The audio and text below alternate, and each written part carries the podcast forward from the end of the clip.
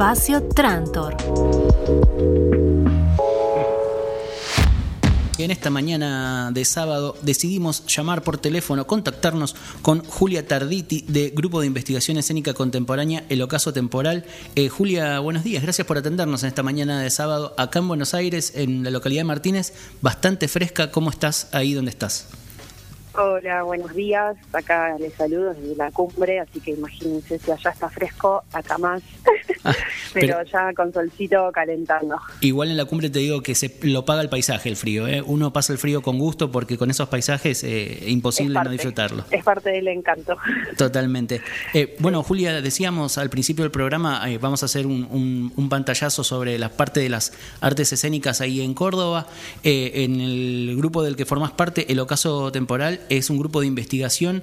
Eh, contanos un poco cómo, cómo planifican esas distintas propuestas que llevan adelante. En este caso sé que están con un proyecto que se llama Proyecto REC, que están girando, incluso estuvieron por Rosario. Eh, arranquemos desde el principio sobre cómo se plantea un proyecto como este. Eh, bueno, ese esa obra surge de este grupo de investigación que es el ocaso temporal, que empezamos a trabajar juntas en 2020 en contexto de pandemia.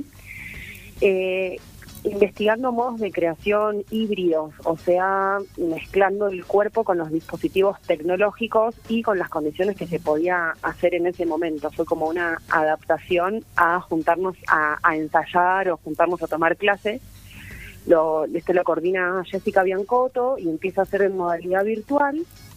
Eh, y estuvimos un año experimentando modalidad virtual eh, con esto, como digo, eh, la simultaneidad, los diferentes dispositivos. Eh, fue muy interesante de trabajar esta idea de cuerpo mediado, que es algo por ahí que, que la performance es uno de los ejes que investiga, ¿no? Em, algo con lo que otra categoría que se trabaja desde el ocaso temporal es la jerarquización de los recursos ahí en artes escénicas está puesto el foco únicamente en, en, la actuación o en la dramaturgia, que sería el texto y básicamente el trabajo del actor o de la actriz.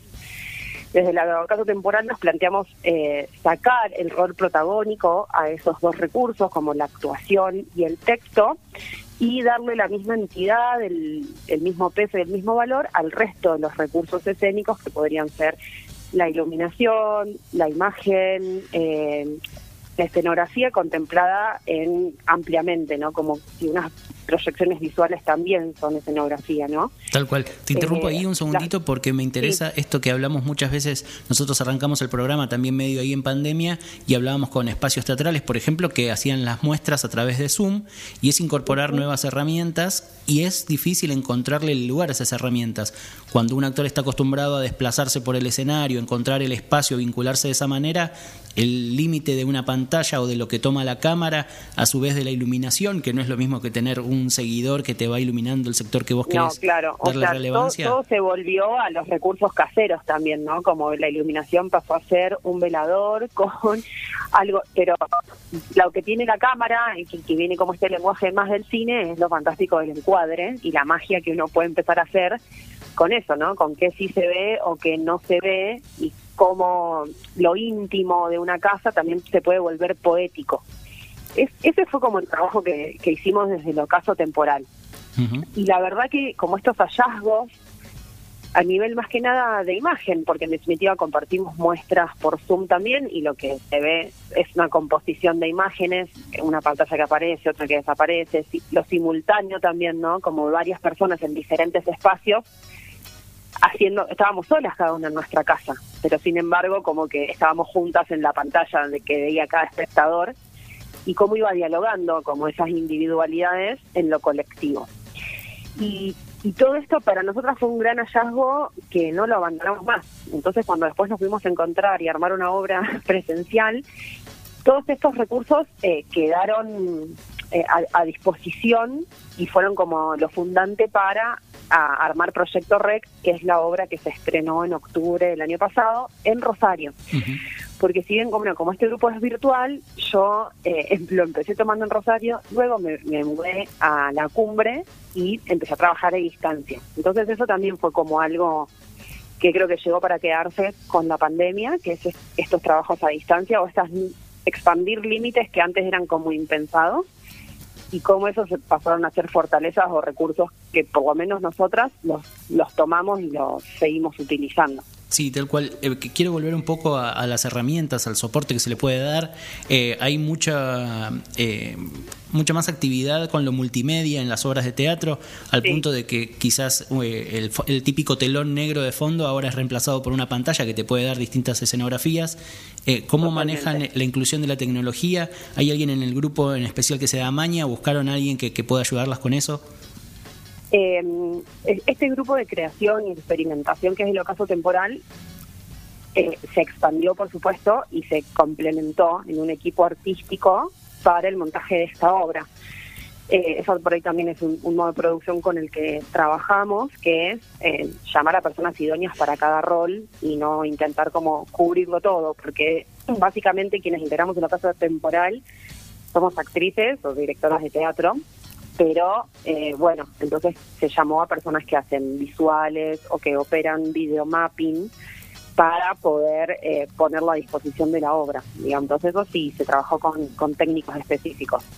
Y te voy a preguntar respecto a esto, ¿cómo es la recepción del público, de las personas que la fueron a ver? Eh, ¿Hay todavía cierto tabú para romper el, el, clásico escenografía física arriba del escenario e incorporar lo tecnológico o se da más naturalmente? Eh, y, no, si bien el ocaso temporal es la primera obra que estrena, por ahí con, con Jessica o con otros integrantes de, Proyecto Rec, venimos trabajando anteriormente juntos y venimos rompiendo un montón de esquemas. Entonces, eh, sucede que la gente por ahí que va a ver estas obras ya lo toma con haber visto trabajos anteriores nuestros y eh, lo relaciona como una evolución en realidad, porque mm, están todas las estructuras de una obra clásica de teatro corridas en Proyecto Rec, me refiero. Como digo, este eje de, la actuación, el actor y el texto, bueno, nosotros de por sí no trabajamos desde esa concepción. Entonces es como que lo multimedia, vuelvo a lo mismo esto de la de jerarquización de los recursos. Lo multimedia se muestra como un recurso más. Y después está el cuerpo de las intérpretes que también hay chicas que vienen del lenguaje de la danza clásica, entonces es eh, como una conjunción de diferentes lenguajes, desde lo visual, desde lo escénico más teatral, desde lo escénico más de la danza, desde lo plástico también, porque trabajamos con una artista plástica quien desarrolló como la escenografía y la puesta en escena, y Jessica que dirige Proyecto Rec también está en escena como dirigiendo en vivo, por decir de alguna manera. Y eso em, rompe mucho más las cabezas de los espectadores que unas proyecciones con videomapping. Si bien por ahí el videomapping está ahora como empezando a cesar o no es algo tan, tan, tan visto, ya hoy en día creo que nadie se, se asombra de ver una proyección o de ver una pantalla. Lo tenemos como súper incorporado por ahí me parece que rompe un poco más los esquemas o esta concepción de obra cuando es una obra abierta, cuando no es una obra lineal, argumentalmente como con un orden aristotélico de un principio, de un personaje. Bueno, como es tan abstracta en ese sentido, es más poética, todo eso hace que el el espectador se quede pensando como, bueno, ¿qué es lo que acabo de ver? No únicamente el hecho de usar videomapping. No sé si me explico. Sí, sí, sí, correcto. Sí, las preguntas que, se lleva el espectador o las, las, inquietudes pasan por otro lado. Eh, quería consultarte desde el punto de vista de, gestión. Decías que la obra se estrenó en Rosario, que te mudaste ahí también esto de, de la posibilidad de generar vínculos en distintos lugares del país que se fomentó a través de una de una necesidad que surgió de repente, como la pandemia y la posibilidad de conectarnos a través de, redes, me imagino que también hace que los distintos espacios de los que formaste parte, escuelas de teatro, lugares donde te capacitaste, empiecen a tener también un nexo entre sí. ¿Cómo ves la, diferencia, si es que viste alguna, entre Rosario y la cumbre respecto de esto? Sí, la, diferencia es un montón porque, bueno, es pasar de, un centro urbano y de una ciudad, eh, tan grande como Buenos Aires, y Córdoba Capital por ahí en ese sentido tiene un poco más aún que, Rosario, es un poco más grande. Pero bueno, ahora yo vivo en un pueblo y las dinámicas del pueblo son diferentes, los recursos disponibles también. Eh, en este pueblo, por supuesto, no hay escuelas de teatro, hay apenas algún taller o alguna clase. Entonces se trabaja muy diferente. Eh, yo, bueno, trabajo como, como gestora también y, la mayor diferencia que encuentro es que acá en la zona, o sea, la cumbre está en el Valle de Tunilla y para poder articular recursos, acá es necesario articularlos de los diferentes pueblos de alrededor, porque a lo mejor el pueblo de acá al lado tiene una sala independiente, que entonces la cumbre no tiene sala independiente no tiene centros culturales independientes, tiene solamente acá un, espacios que son municipales. Eh, o acá no hay, no sé, danza contemporánea, no hay una acá, entonces viene de otro pueblo y así. Entonces se va armando la red eh, viviendo en esta zona hay mucho más necesaria que en una ciudad, porque en la ciudad es más fácil encontrar los recursos eh, más, más cercanos, digamos, y hay, hay más posibilidades de producción a la vez también. Eh, Proyecto REC, por ejemplo, es una obra que ganó un concurso del Centro Cultural Parque España de Rosario. que es el del AECID, que está, bueno, también está en Buenos Aires o también está en Córdoba Capital, y gracias a eso se pudo hacer el montaje de la obra. Eso en un pueblo no existe.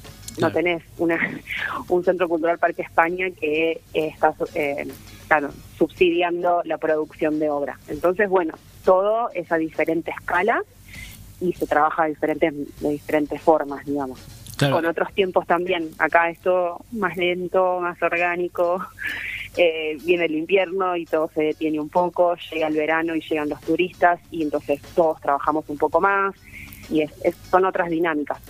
Sí, y en particular te quería preguntar por esta necesidad de asociarse, de, juntarse con pares que tienen las mismas inquietudes o las mismas necesidades, y la formación del corredor escénico de artistas del Valle de Punilla, que como decías, me imagino que a partir de las mismas necesidades, de la falta de espacios también, se, se busca algo en común. Viste cómo es que, bueno, eh, cuando hay una falta, uno empieza como a, tratar de, armar estrategias para poder trabajar igual, sería en definitiva. Eh, yo todavía soy como nueva por esta zona, ya tengo, siguen más de dos años, eh, bueno, todavía se considera que hace poco que vivo acá. y apenas llegué fue como decir, bueno, ¿quién, ¿quién hace teatro acá en este pueblo? Fue lo primero porque el teatro es muy grupal, la creación teatral no se hace de a una persona, como decía antes, siempre son equipos, son elencos, eh, hay alguien que está en escena, alguien que dirige, bueno, la concepción de la creación teatral es, es con otro, siempre con otra. Eh, y, y eso fue lo que me llevó a ver quién había en esta zona. Bueno, en este pueblo primero dije, bueno, pero parece que no hay nadie. Y empecé a encontrar gente levantando un poquito más la cabeza y agarrando más la ruta a Campunilla. Y ahí es donde encuentro el SEA Punilla, que justo se estaba como conformando, hubo un primer encuentro eh, que a mí me resonó un montón cuando lo vi, porque era artistas, creadores e investigadores, que un poco esta concepción que, contaba un principio de que con la cual de por sí yo ya trabajo, que es la creación original y la investigación desde, desde el cuerpo en escena y desde la improvisación, que es muy otro camino que, ya un texto que ya está escrito, me refiero, ¿no? Y poner en, en escena una obra escrita. Eh, entonces, bueno, ahí conocí a, esta red y me sumé como gestora de esta red y lo que hacemos es eh, esto, eh, unir o relacionar todos los recursos del valle que podamos. Y esos son espectáculos, por un lado, entonces tenemos como un, un, catálogo y una cartelera de espectáculos que les invito a que puedan entrar a seapunilla.com.ar sea con CEA, que es la sigla que representa el corredor escénico de artistas de Punilla. Eh, y van a ver que hay como un catálogo de obras cargadas, porque eh, se hizo un, gran trabajo a través también de Gestionar Futuro, que fue un subsidio que se ganó con el CEA Punilla el año pasado, y se pudo poner en, en funcionamiento esta página web. Entonces es unir las obras con los espacios culturales que hay en el valle disponibles a través de gestores. Entonces se unen como estos tres focos de producción, ¿sí? Porque después pasa que a veces uno tiene una obra y no sabes a dónde mostrarla, o hiciste una función en tu pueblo, dos, y se te agotó y tenés que moverte a otro pueblo para ir, pero en ese otro pueblo a lo mejor no tenés el contacto, no sabes bien qué espacio hay, cuál funciona, cuál no. Eh, o a la vez los espacios por ahí tienen el espacio cultural pero no tienen espectáculos o brilla o no saben qué programar entonces era como a través de los gestores y gestoras poder hacer ese nexo y poder empezar a armar grillas eh, con contenido de, de obras a lo largo del Valle de Punilla. Entonces, actualmente hay espacios que, que son de Villa Carlos Paz, por ejemplo, que sería como más un extremo del valle, eh, y lo más lejos, después tenemos San Marcos Sierra o Capilla del Monte, y en el medio está eh, la cumbre, Villa Jardino, La Falda, está Tanti también, Valle Hermoso, eh, aprovecho Santa María para... de Punilla. Perdón, aprovecho para preguntarte, Julia, ¿cómo es la situación del público? Porque más allá de las ofertas que puede llegar a ver o los espacios que existan, siempre hablamos de la importancia de formar público, ¿no? De que haya una demanda eh, para, para poder mover los espectáculos. Eh, desde, el, desde el corredor sea Punilla trabajamos en la formación de público y ese es como nuestro principal objetivo. Entonces, eh, bueno, se van adaptando a estos ciclos eh, por temporada. En verano, por ejemplo, donde acá hay mucha más gente porque eh, viene del turismo y es y es así y es un gran cambio de pasar de una dinámica muy tranquila a que hay gente en todos lados. eh, en verano se, se arma una programación con una función por semana, por ejemplo, en varios de estos espacios que pertenecen a la red. Eh, y ahí al principio costó porque por ahí fue de, de, de, no haber muchas opciones de espectáculos, de empezar a ver y había un montón y había un montón en simultáneo en diferentes lugares. Eh, y por ahí no estaba el, como el público acostumbrado a eso, entonces era como el, el, sostenimiento de la actividad dio el resultado que, bueno, a lo mejor las primeras semanas del ciclo costaba un poco más, pero una vez que eso está instaurado y, y se logra sostener, el público viene. Eh, y también si se encuentra con, con obras que les gustan, vuelve a venir. Entonces también se hace como un trabajo de curaduría y se trabaja como en el perfeccionamiento por ahí de los grupos de cada diferentes pueblos, que hay algunos como más profesionales y otros menos, en poder ofrecer espectáculos de calidad. Porque si no, eso también hace que el, que el público que se animó a ir una sí, vez al teatro, si no encontró lo, más o menos algo que se vaya contento, es difícil que vuelva. Eh, eh, perdón, mencionabas entonces, recién la importancia de, de, que se instaure una, una práctica. En sí, ese sentido hablamos a veces con... Que se pueda sostener. Exacto, sí. que hablamos a veces con funcionarios públicos, ya sea municipales o provinciales, que nos plantean esto como una necesidad de política pública, ¿no? De plantear algo que sí. quede. No sé cómo es la situación ahí en el Valle. Eh, ahora decíamos al principio del programa, la provincia de Buenos Aires recién ahora sacó una ley para eh, teatros independientes, espacios culturales.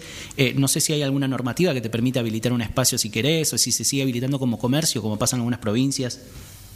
Eh, es, es muy difícil acá, eh, bueno, también estamos en un año como electoral donde se ha recortado recursos para la cultura en todos los ámbitos, desde lo municipal hasta nación.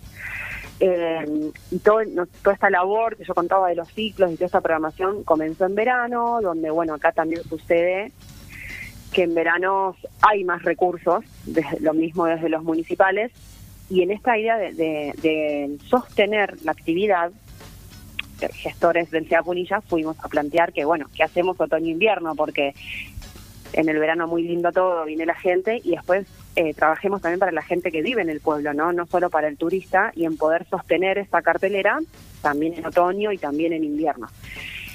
Y con este objetivo de la formación de público, si ese es el objetivo principal, bueno, ¿dónde queda que los artistas sean remunerados, ¿no? Porque si solo trabajo para sostener la actividad y que venga quien venga, bueno, se trató de cogestionar con los municipios, donde sinceramente fue muy difícil eh, conseguir recursos económicos, algunos municipios aportan, otros no. Y después esto que me preguntabas de los espacios y las habilitaciones, no, nada, por ahí sí hay menos regulaciones en, en los pueblos, entonces por ahí habilitas algo como comercio y nadie te va a venir a decir nada, si estás en un centro cultural no te van a, a, a clausurar el espacio. Sí. sí. sucedió en Cosquín el año pasado, un centro cultural eh, lo clausuraron por no tener como la habilitación al día. Desde el CEA Punilla se trata de trabajar con espacios que estén habilitados, bajo cualquier figura, sí. eh, ya sea un espacio que a lo mejor funciona como una asociación civil o un espacio que es municipal o una sala independiente del INT, pero sí que estén eh, regulados ya cada espacio cultural, porque después, a veces por, por no tener ninguna figura fiscal o orgánica como que los respalde, a veces hay ciertos programas como de provincia de la Agencia Córdoba Cultura que saca en Córdoba que si no son espacios eh, que están más o menos organizados no pueden participar de claro. ciertos programas. Entonces eso ya es una limitación y también desde el CEA Punilla se trata como de brindar acompañamiento y brindar información para que los espacios puedan eh, regularizarse bajo alguna jurisdicción de algún tipo, digamos. Ya sea aunque sea una habilitación comercial o el pueblo que, que pueda y que tenga la habilitación como centro cultural, que igual no, no hay tanto, pero sí es como digo, por ahí en pueblos más chiquitos, bajo una habilitación comercial se puede funcionar un espacio cultural, aunque no es lo ideal, pero puede funcionar.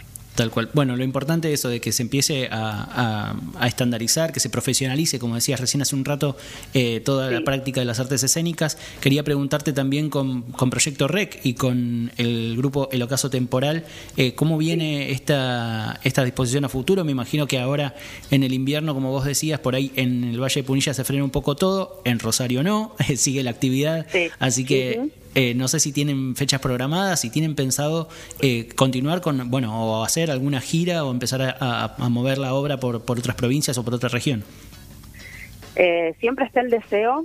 lo que tiene Proyecto Rec es un equipo grande de nueve personas o diez, depende si va asistente con asistente o sin asistente, pero como para mover la obra es, un equipo de diez personas y yo que trabajo en la producción y la gestión, por ahí muchas veces priorizo esto de la remuneración económica, digamos, porque por ahí, solo por amor al arte, nos embarcamos en, vamos todos, subimos al auto, vamos a hacer una función a Córdoba y después si no va nadie y yo no tengo recursos para poder bancar todo ese traslado a esa gente, la comida, el alojamiento y bueno, entonces ahí se empiezan a poner cosas en la balanza y si bien están las ideas, después eh, concretar es difícil, pero eh, sí eh, está programado en algunos festivales. Lo que es octubre y noviembre se vienen como muchas fechas de festivales a lo largo de, Argentina y hay varios festivales por ahí que, que, dialogan entre sí y que se van abriendo puertas que igual se vienen trabajando desde el año pasado como el Festival Aura de la Plata, que es un festival escénico contemporáneo, que por ahí ese es el lenguaje que nosotras más trabajamos, esto como lo híbrido, el poder dialogar, no, es como puramente teatral. Eh, entonces también ver en dónde se puede programar, ¿no? Cuáles son, y por ahí para Punilla tenemos los mismos criterios. Bueno, ¿qué, qué lugar es más característico donde va público infantil, va un público más intelectual, donde disfruta más de los contenidos dramáticos o bueno, es una plaza, entonces tiene que ser apta para toda la familia. Como ese criterio de, de curaduría, digamos, se, se, tiene muy en cuenta. Y para, para programar Proyecto REC, bueno, es un poco parecido. Son como festivales que trabajen esto, como lo escénico contemporáneo, donde entra un montón el lenguaje híbrido y la combinación de, recursos y de lenguajes. Y en ese sentido, eso está el Festival Aura en, en La Plata, donde estamos viendo de, de poder viajar en noviembre. Eh, hay otro festival en Rosario, que bueno, si bien es de Rosario eh, y la obra es de ahí, es el Festival FAER, que eso va a ser octubre. Eh, también se va a hacer una función de Teatro por la Identidad, lo que organizan abuelas de, fusión, digamos, de, abuelas que también están en todo el país. En Rosario ese ciclo es en octubre y eso también ya está confirmado que nos invitaron. Perfecto, así que una eh, agenda... Y eso es un poco el panorama y intentando ir a Buenos Aires, eso sí, eh, a, través también de toda una gestión del Centro Cultural Parque España, a ver si, si sale en octubre o noviembre también una función en Buenos Aires. Claro, eso también es importante destacarlo, ¿no? Una agenda completa, pero que a su vez se va armando a través de contactos de espacios que ya recibieron la obra, que les interesa la propuesta y la importancia de que estos espacios a su vez tengan contacto entre sí. Eh, así que eh, impulsamos también y le decimos a todos quienes estén escuchando eh, de vincularse con espacios que tengan las mismas necesidades, las mismas inquietudes, no pensar tanto en ese sentido de la competencia, sino más en algo más colaborativo. Totalmente. Y, y pensar que así se profesionaliza, se mejora la dinámica de todos los espacios. Sí, eh, como nutrirse mutuamente y esto un poco como de, la colaboración es lo que más se trata de, trabajar, por lo menos acá en Punilla es como uno de los lemas número uno del CEA Punilla. Es muy difícil igual, porque tenemos muy incorporado este tema de la competencia y un poco esto de, de cada uno cosechar para sí mismo, ¿no? Eh, y a veces uno tiene un contacto que no lo quiere compartir porque piensa que el otro va a ir, bueno, tratando de desterrar un poco esos pensamientos y, ver que si no funciona para uno puede funcionar para todos y crecemos, eh, nos, viene bien a todos, digamos. Eh, así que intentando hacer ese trabajo que no es tan fácil, ¿eh? No, no, más vale, más vale. Así que bueno, queda, queda mucho por delante. Recordamos, estamos hablando con Julia Tarditi del grupo de investigación escénica contemporánea El Ocaso Temporal, eh, que están con Proyecto REC. También hablamos del corredor escénico de artistas e investigadores de Punilla en la cumbre, donde está viviendo desde hace dos años. Julia, muchísimas gracias por la oportunidad. Lo último que digo, que paso como este chivo, que el SEA Punilla tiene programación todo otoño-invierno y que se vienen las vacaciones de invierno, que por ahí viene gente para estos lados y que está esa página web actualizada con toda la cartelera y que seguimos con programación por más que haga frío. Tal cual, tal cual recordamos. seapunilla.com.ar y si no en Instagram como sea punilla también lo encuentran, en el perfil de Facebook también. Así que ahí están las, redes del corredor escénico de artistas e investigadores del Valle de Punilla. Julia, te decía muchas gracias por la oportunidad de, entrevistarte, de conocer un poco de la, actividad que llevan adelante eh, y quedamos a disposición para lo que necesiten. Muchas gracias, gracias por el espacio eh, y ahí estaremos buscando por, por YouTube próximos programas.